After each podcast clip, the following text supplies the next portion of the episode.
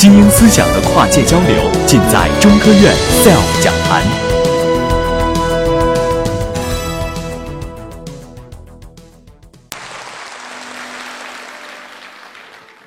刚才在后台看的时候，前面的科学家老师讲的那些，我特别的感动。为什么呢？因为我们人类永远要往前走，可是我们往前走的时候，我们还要往后看，看历史。看历史的意义是什么呢？就像音乐的意义是什么？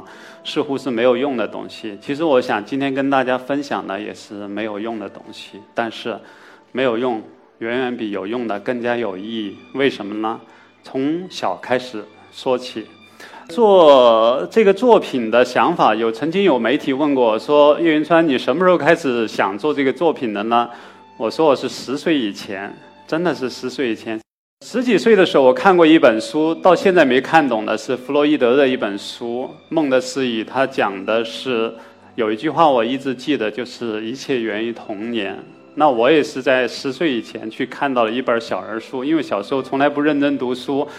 最喜欢的就是小人书，然后看到的其中有一本这个《山海经》，那我就会记到一辈子，直到二零零三年在做音乐的时候也没有忘记它。到了应该是零九年，终于有机会说我要去做这件事情，就一直做，做了七年多这个时间。其实做这样的事情，你觉得有意义吗？你做它有什么用呢？看起来也没有什么用，真的没有什么用。历史就是这样的，你看起来它已经过去了，但是我又觉得。过去的就完全过去了嘛？人类几千年不就这么过来了吗？那为什么我们今天对于这种过往的东西、历史的艺术的那么的在意呢？它的意义在什么？今天的中国社会其实是特别好的一个案例。今天的中国人，我们每个人讨论的特别多的，永远是今天、今天，并且是上午、中午、下午。我们不想说明天的事情，也不想说昨天的事情。为什么呢？因为我们其实活得好辛苦，中国人活得很辛苦。在今天，我不知道几千年前是什么，但今天的中国人活得非常的辛苦。我就是想，我们为什么要活得这么辛苦？我们活得辛苦的意义是什么？肯定是为了创造更美好的生活，对不对？那美好的生活是什么呢？我不知道，我也不想讲太多现实的问题。我只想跟大家分享没有用的东西，包括最重要的是音乐。音乐是干什么的用的？我们每个人都知道，音乐是真的是在现实当中，它看起来是最没用的，甚至在于音乐人来讲，也是一个非常纠结的一个问题。包括我们今天看到一个新闻，林肯乐队的一个主唱还是主主要的乐手，那么他自杀，他为什么呢？我是做音乐的人，我们每个人都有痛苦，在音乐创作当中肯定面临过痛苦。其实每个人的生活当中不也遇到过吗？每个人都有，甚至小朋友做作业的时候就说：“我根本不想做这个作业了，我就不想考这个试了，我也不想怎么样的。”每个人都会遇到它，但是呢，我个人的感受是，当我遇到所有的不愉快的时候，所有的事情的时候，当音乐响起，美好的音乐响起，你就觉得哇。一切不过如此，你就给了你很强的一个力量，去帮助你去战胜现在的困难。这就是音乐对我们来讲的意义。其实人类已经经过了多少年，我不知道。但是呢，我们今天的看到的这个故事《山海经》，这个故事也是几千年前的中国人的故事。它其实讲到了很多我们的。历史不管准确与否，神话也好，真实也好，但它毕竟讲到了我们的过去，讲到了从盘古开天开始，开完天以后呢，可是呢有人捣乱搞破坏以后，把天捅坏了以后，还有女娲补天，女娲补完天以后，人们过上了幸福的生活时候，但是呢那个时候就会有很多的。矛盾冲突，比如说我们皇帝代表着中原文化，然后还有蚩尤代表着一些南蛮其他的部落的一种冲突，它给到我们人类当中，甚至未来几千年也会永远存在的一个问题是什么？战争。但是战争不是唯一，因为我们还有爱，还有爱情。所以在这个《山海经》故事当中，我们也能够看到很多别的东西，比如说嫦娥奔月啊，关于爱情的东西，甚至还有很勇敢的精卫填海。可以说这些东西对于现实人的意义是什么呢？因为它给了我们勇气，给了我们很多力量。你想了一个小小的一个。一个女孩，她因为在海里面淹死了，她化成了一只鸟，她变成了精卫，她要每天衔着石头去填海。这样的勇气，你想，你要只要想起来，你就觉得她给我们的生命意义有多么的强大。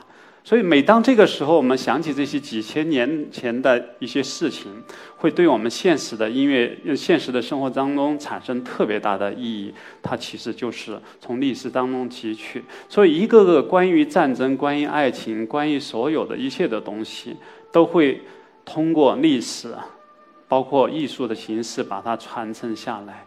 如果说我有痛苦，这也是我的痛苦一个原因之一，就是我们今天的中国人面对的一个现实是创造力最差的一个时代，这个是事实。当我们讲起我们中国人的创造力的时候，我们就很骄傲说：“你看我们的奥运会开幕的时候，哇，我们中国有四大发明，哇，太棒了！”但是抱歉，跟你有什么关系？它是几千年前老祖宗留下的东西，它不是你去做的。那么，做一个今天的中国人，今天的你，你做了什么？你可以去问一下自己，你要打一个很大的问号去问自己：你给这个社会做了什么？我做了什么？我是做音乐的，我还能做什么？我当然就做音乐，对不对？那做音乐，你显然不是为现实而做。音乐是一个全所有艺术形式当中，有时候我们跟艺术界的朋友们聊天是说，音乐给了我们什么？音乐怎么才能去做好？真的不容易做好，因为它看不见，它是所有一。艺术当中最抽象的东西就是看也看不见，摸也摸不着。但是，为什么人们又对所有的人以及不管是从事音乐还是非音乐的人，每个人都觉得生活不能离开音乐？是因为它带给我们的更多是精神的东西。就是当你无论是喜怒哀乐的时候，这个音乐。可以给你更多抚慰，给你勇敢，给你力量，这些东西是非常非常宝贵的。所以我其实今天想，还是想讲到我们的未来。那那么多小朋友在这个地方的时候，其实我们更多的家长给小朋友们的更多的要求是说，你要去学什么，学什么。对，每个小朋友都会在学习，每一个。但是呢，我会建议说，我们多学习没用的东西。真的没用的东西，当你在未来成长的时候，你就会发现，我没用的其实远比有用的更有价值。包括我，因为我从小就学的是我看的也是没用的东西，但是我今天觉得，你只要在那个年龄层，你打开了你自己，就像刚才有那个特别棒的我们的化学家提到的这些问题，当他给了你一个无限的空间想象的时候，你的未来。不会让你觉得那么的辛苦，你会觉得哇，这个真的算不了什么。包括我们看到几千年前的那么艰苦的东西，算什么呢？对不对？我不觉得这有什么样的问题。我只是觉得，作为一个成年人，要有一个新的思考，就是我们给社会留下什么东西。每个人在从事自己的领域的时候，我们不能说我们只是每天在释放 PM 二点五，我们一定是说，哎，我们可以给社会一些我们的有贡献的东西。包括很微小的东西，包括我们在做音乐的时候，其实每个人，包括刚刚在采访的时候，会问到你的这个，你做音乐是不是很痛苦？你是不是很快乐？我想说，做音乐让我们觉得这个行业太幸福了，因为我们每天在工作中，我们就在享受这些艺术带给我们的美好。但同时，我想我们不做音乐的人呢，我们去做什么？我们去听，去分享这些艺术带给大家的这种美好。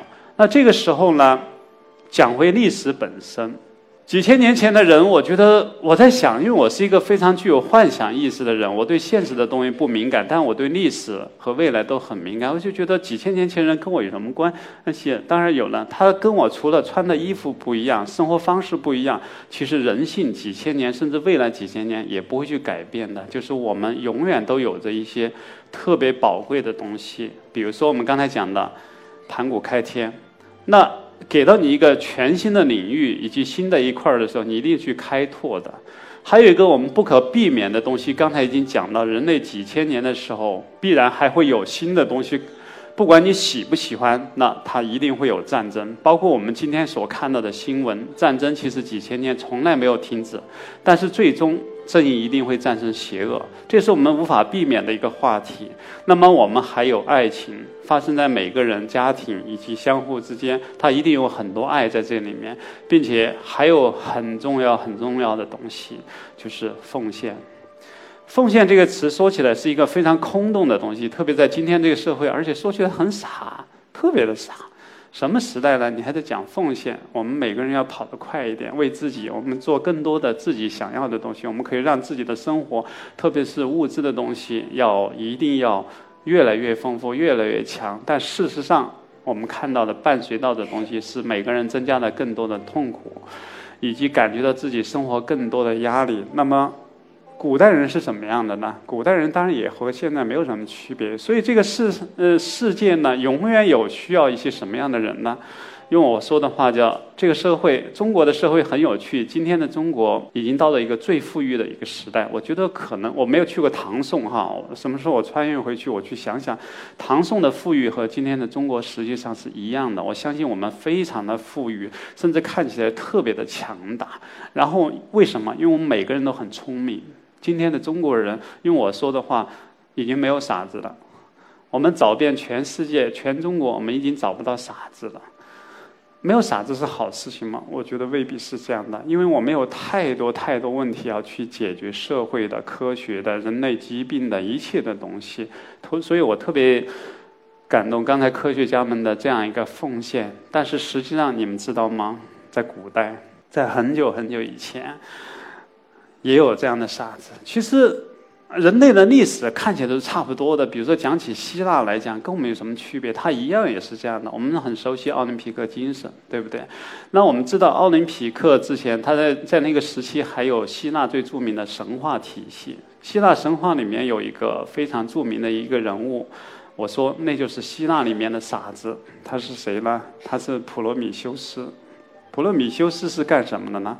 他其实看到人类生活在一片黑暗当中，他就跑到天庭当中去把火种盗取下来，把它交给了人类。可是呢，被天神宙斯发现了以后呢，就惩罚他，把他挂在了奥林匹亚山上去，然后每天用鹰去啄食他的肉，然后因为他是长生不老的，所以他的痛苦实际上是一直延续下去。但是这样的人，我们觉得特别的伟大，因为他不是为他自己，他是为人类人类带来的光明。在中国，我们看到《山海经》里面也有同样一个人，是谁呢？夸父。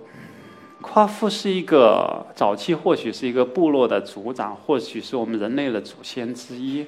因为中国的神话记载是非常碎片化的，所以我看到的也是碎片的。我相信历史也是可以不断去杜撰演绎，但是有一些东西是。确实的，比如说，看到太阳，因为前面十个太阳射掉了九个，还有一个可能害怕，一路一路就太阳在离我们远去的时候，就是人类可能会陷入一种黑暗当中的时候，夸父想到了一个问题：没有太阳，人类怎么办？我要去追赶他，我要去告诉他，我说希望你能够留下来。这个故事我讲了很多遍，我自己想到的，我也是想告诉大家。他不断的去追寻太阳，追寻太阳，一直到他的生命的最后那一刻的时候，他失败了。他是个傻子，太阳怎么能追得上呢？今天的人都知道，但是在几千年前的人们不知道的时候，这个很傻的人，在他的生命最后一刻的时候，他把他手上的陶杖往东方扔过去，他告诉别人，太阳是从东方升起，你们要去东方。因为太阳从那边，不要向我错误的方向前进。我相信这个傻子的唯一的正确以及他最大的力量是告诉我们，太阳是从地方什么地方升起。但是这样的精神几千年以来，我觉得他会鼓舞我们。我们这个社会，我们这个人类也需要无数这样的傻子。我也愿意做这样的事情。虽然我没有那么伟大，但是我想。我可以去讲这个故事给大家分享，用音乐跟大家分享这样一个故事。谢谢大家。